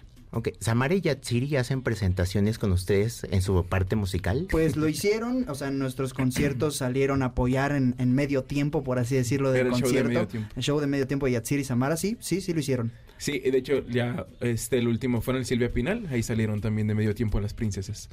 Pero eso se acabó, ya no. Ya ¿Por no. qué? ¿A qué ¿Por se debe? Ajá.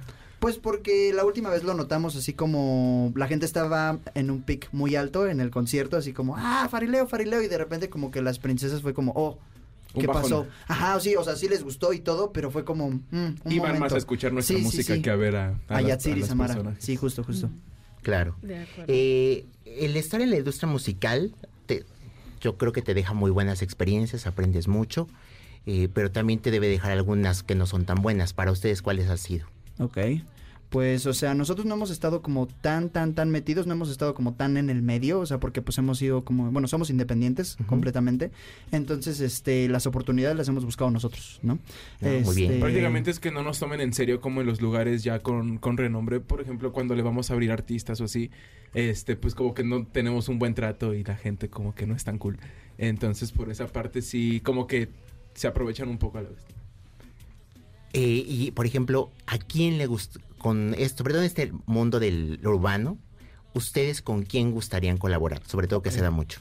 No, pues con Faith.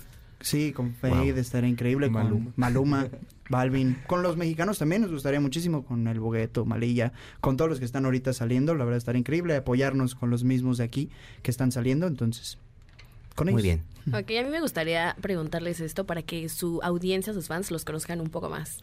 ¿Quién era Farid y Leo antes y después de que se creara este, este grupo musical?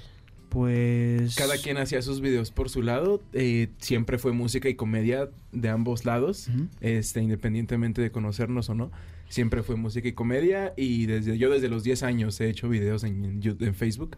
Y pues Leo también desde bien chiquito. Sí, yo empecé a los 14 haciendo covers y después empecé a hacer videos de risa y justamente todo eso nos llevó a conocernos a Farid y a mí. Pero El- lo que sabíamos desde chiquitos era Sí, la completamente. música. Sí, 100%. desde siempre, desde siempre tuvimos eso. Eso es, éramos nosotros antes. Siempre teníamos como que ese, esa, e- esas ganas de hacer Bueno, música. Pues no eran, son, porque siguen en el camino de la música. sí, sí, sí. Seguimos. Y como bien comentábamos, tienen ustedes un público muy joven.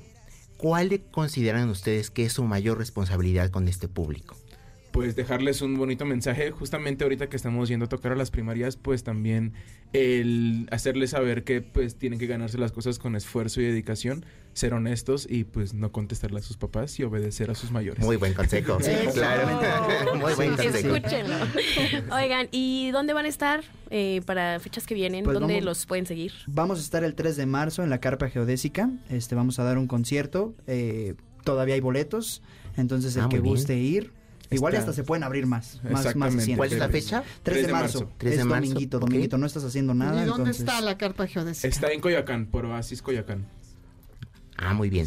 ¿Y cuáles, además del concierto, qué otros planes vienen a futuro? ¿Nueva música, algún disco, un EP? Veo Sí. que acaban de lanzar un EP en acústico muy bueno, Sí. por Ah, cierto. muchas Que gracias, lo sí. escuchen, los invito a que lo escuchen. Justamente acabamos de grabar nuestro álbum, nuestro primer álbum. Ah, muy bien, felicidades. Se Muchas llama gracias. En el cuarto de Leo, eso ya, ya se sabe. Sale en los próximos meses. Vamos a soltar sencillos del mismo álbum antes de que salga, pero ya viene, ya viene.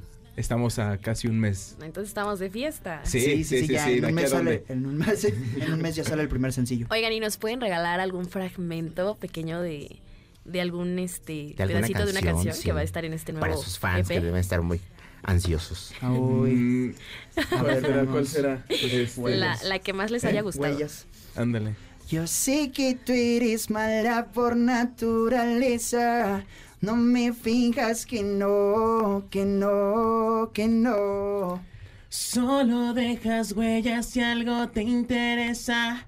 Tu corazón cerró, mas nunca abrió. ¿Ya o quieren más? No,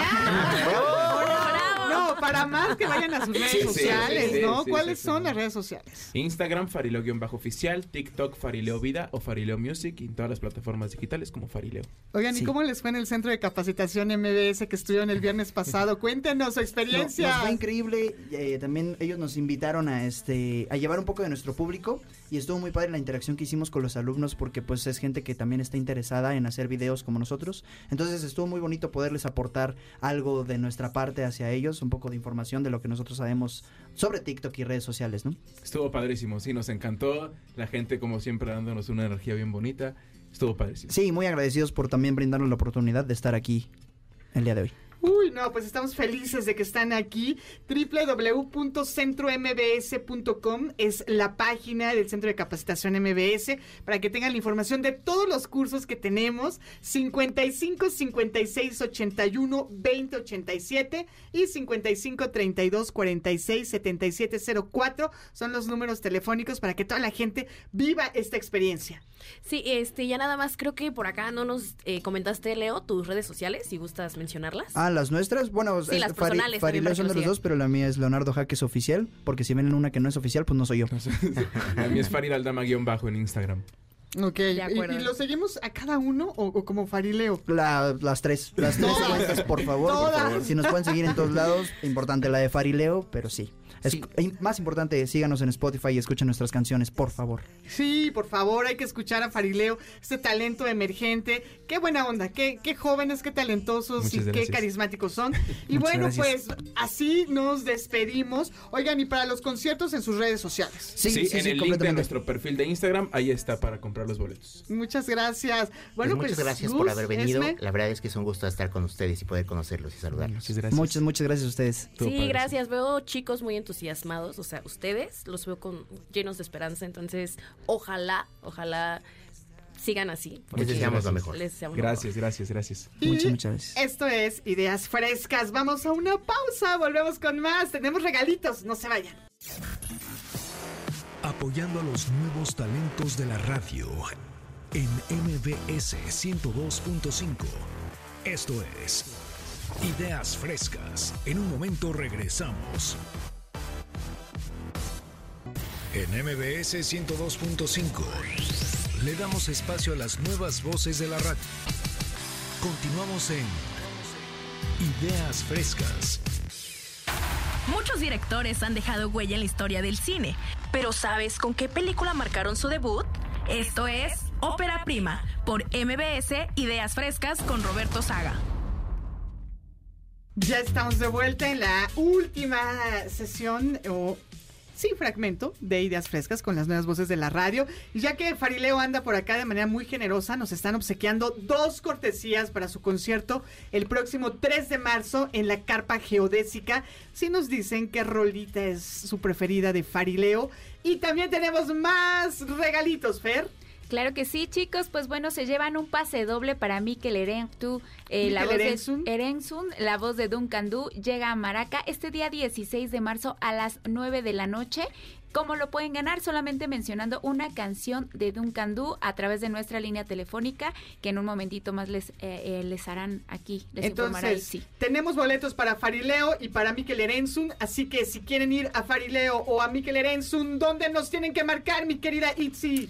Así es, les repetimos los números telefónicos, que el local Ciudad de México es el 55 51 66 1025 y la sin costo es el 800 202 1025. Así para que estén muy muy pendientes y marquen en este momento.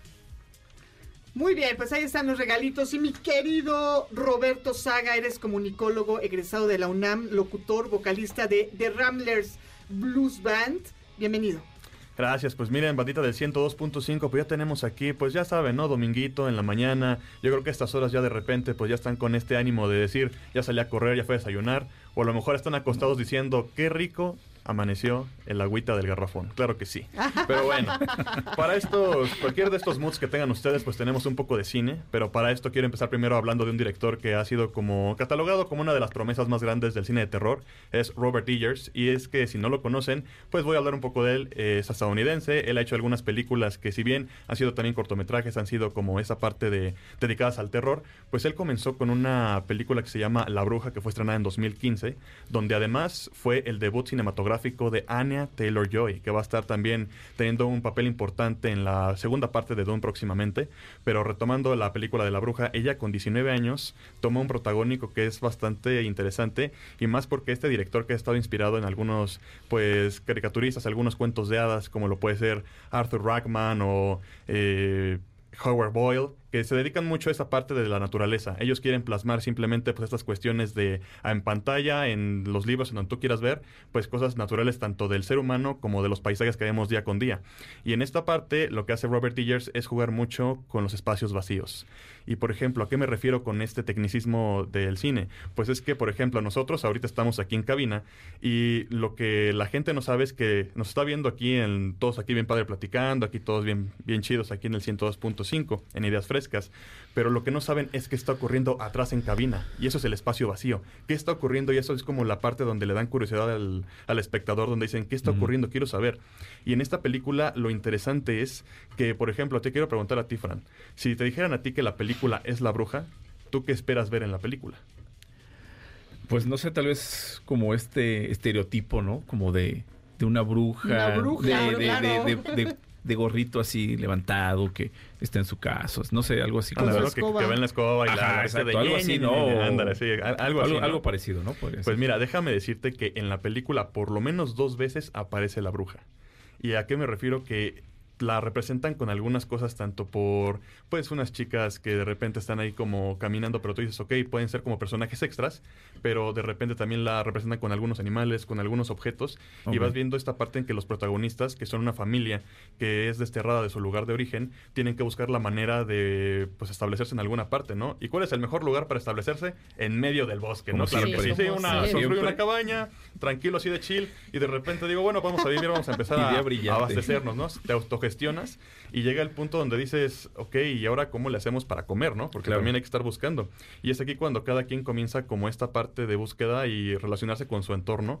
Y es cuando la bruja comienza a hacerse presente, porque la bruja va por los niños. ¡Ah! y primeramente son tres hermanos y desaparece el bebé. O sea, la, la hermana mayor, que es esta Annette Joy, va cargándola, la deja ahí, están jugando como el onta bebé, aquí estás, y de repente hacen onta bebé. Y ya no ¿Dónde está. Ay, no, qué O sea, empezamos fuertes, o sea, o sea, empezamos recios, sí. Sí, no, está o sea, y, cañón, ¿no? y de repente ya pasas con el hermano menor, que es- quiere la curiosidad de buscar una manzana, la, la obtuve, la, la obtiene, y de repente desaparece también. Como Entonces, child sí. free. Ándale. Ah, bueno. Este, ah, caray. este- Ahí, ahí ellos dijeron, ya no quiero, háblale a la bruja. En lo el capítulo anterior de... sí, y- No, sí, pero- es, es algo muy interesante y al final también lo relacionan con una cabra, ¿no? Que de repente es como sí. simbolizando al diablo, que esta parte de que la chica comienza a darse cuenta que ella siempre fue bruja. La protagonista, Annette Taylor-Joy. Ah, ya. O sea, además de que tenemos a la bruja como, como este ente que está eh, capturando a los niños, Ajá. Anya Taylor-Joy descubre que su personaje siempre fue una bruja y simplemente no quería seguir esos estereotipos de la familia de te vas a casar con tal chico para tener una mejor, un, mejor- un mejor estatus, esta parte, y ella decide unirse a un culto y es así como la película va tomando eh, un cierre interesante donde se empiezan a elevar los cuerpos y se da cuenta de que siempre estuvo destinada pero no quería darse cuenta de a qué Wow. camino iba a tomar. Las películas de terror no te las manejo porque Sí, Sí, no, yo pero fíjate, Qué miedo, ¿no? no, no, me Pero mucho que Fíjate que algo tema, ¿eh? interesante, Prefiero algo interesante de este director es que sus películas las catalogan como terror folk. Oye. ¿Y a qué nos referimos con esto? Que son películas que de repente no saben cómo clasificarlas en qué estilo, ¿no? Si es pues el gore o, o terror este, lo mejor, pues estético, esta, esta parte de decir qué tipo de terror es. Ok. Y ya a lo mejor le ponen, pues es terror folk, para que sea algo que no sabemos qué es, pero sea interesante. Ok. Sí, sí, y además te adelanto que si la quieres ver, no hay tantos jumpscares, para que no estés ahí como esperando, ay, aquí ahora sale este, el, el Ah, mono ya, a, a no, brincarme, ¿no? Sí, no, sí, no. también. Sí, pero es algo, es algo muy interesante. Oye, ya se estrenó. Sí, ya sabes, te digo, esa película fue desde el 2015. O O sea, sea, con- ahorita, esa esa fue su, su ópera prima. De hecho, por eso el, el espacio es para hablar del director y su Mm. película. Y después de eso sacó una que se llamó El Faro. Y en eso, pues fue una, un gran debut para él porque ha sido catalogado como una de las grandes promesas. Ah, es que te iba a preguntar precisamente qué otras películas tenía, tenía Ah, claro. él. O sea, él eh, con ese empezó y qué otras películas ha hecho. Ah, claro, pues mira, en el 2015 fue La Bruja, luego en el 2019 fue El Faro, luego el año Ah. pasado estrenó la del Hombre del Norte y este año, en diciembre, va a estar la de Nosferatu, este remake que va a tener a Lily Rose Depp y a Willem Dafoe. Así que bueno, yo amo a ese actor, entonces quiero ver qué, qué va a estar jugando en esa película. Está buenísimo, Muy bien. Roberto. Pues temazo el que nos traes, comunicólogo, colega, comunicólogo, vocalista de The Ramblers Blues Band. Ya nos hablarás de tu banda, ¿no? En algún Ah, otro claro que sí, momento. en qué festivales vamos a andar, pero... Oiga, pero sí, pues, claro, tenemos una personalidad en la mesa, ¿eh? Robert, ¿dónde te seguimos en el espacio digital? Claro que sí, me pueden seguir en Instagram, arroba roberto.saga, pues ahí tenemos de música, de cine, de muchas cosas para que ustedes disfruten con nosotros. Oigan, y antes de despedirnos, tenemos a dos queridos integrantes de esta certificación, Itzi y Juanfra. ¿Qué nos quieren contar? Bueno, pues queremos primeramente mandarle un saludo a todos los integrantes del Ejército y Fuerza Aérea Mexicanos, ya que el día de mañana, 19 de febrero, se celebra el Día del Ejército Mexicano. Así es, nosotros estamos de manteles largos porque el día de mañana, como bien lo dice Juanfra, es el Día del Ejército y Fuerza Aérea Mexicanos. Y también queremos invitarlos a que sigan las redes sociales porque realmente nosotros este, hacemos eh, contenido muy interesante y gran parte de ese contenido. Estamos en todas las redes sociales como Sedena MX, entonces los invitamos a que sigan las redes y conozcan un poquito más acerca de su ejército. Claro, que me encanta que estén aquí eh, en el Centro de Capacitación MBS profesionalizando sus labores y... Claro. O- Ahora sí que los saludo, ¿no? Este, mis generales, mis capitanes. Muchas gracias. Pues así nos despedimos de esta emisión de Ideas Frescas. No sin antes agradecerle a este grupo con su primer cabina. Ay, muchas gracias.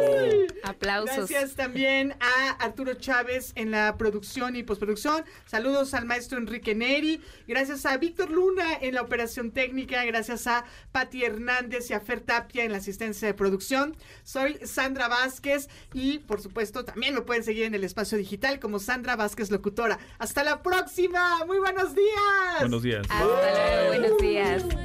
vertidos son responsabilidad de quien los dice y no necesariamente reflejan el punto de vista de MBS. Por hoy, concluimos con nuestras ideas frescas. Los alumnos del Centro de Capacitación MBS los esperan con mucho más el próximo domingo. MBS 102.5.